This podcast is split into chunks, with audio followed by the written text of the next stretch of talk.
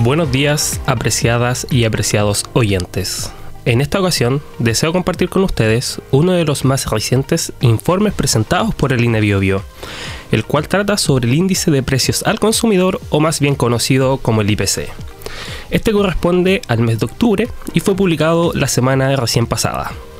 Para contextualizar, el IPC es un indicador que mide la variación de los precios de los bienes y servicios que consume la población en octubre, el IPC anotó una variación mensual del 0,4%, lo que lleva acumulado en el año un 3,7% y un alza a 12 meses de un 5%.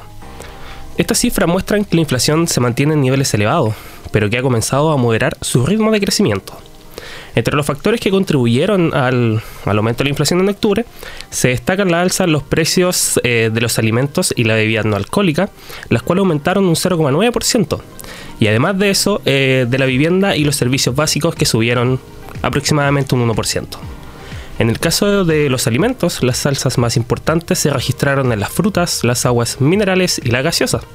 En cuanto a la vivienda, y los servicios básicos, los mayores aumentos se observaron en el gas, en otros servicios relacionados con la vivienda y además en el gasto común.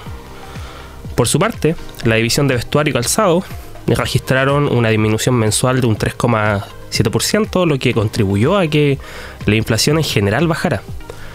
Entonces aquí es bueno comparar lo que ocurrió con el mes de septiembre, en donde nos dimos cuenta de que fue un 0,7% el aumento que tuvo en ese mes.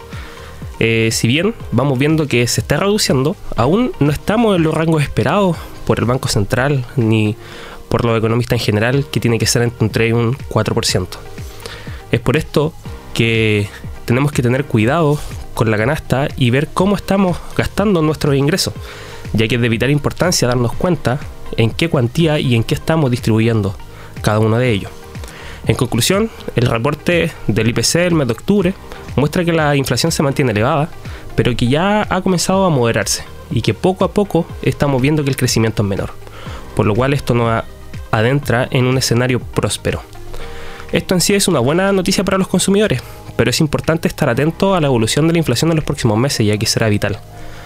Y es por esto que es crucial eh, recordar que la economía es un sistema complejo, sujeto a muchos cambios imprevistos, y para esto es esencial mantenerse informado acerca de los datos macroeconómicos para así tomar decisiones bien fundadas. Por esta razón, estaremos aquí cada viernes llevando la teoría a la práctica junto al informe económico regional. Muchas gracias por su sintonía y que tengan un muy buen viernes.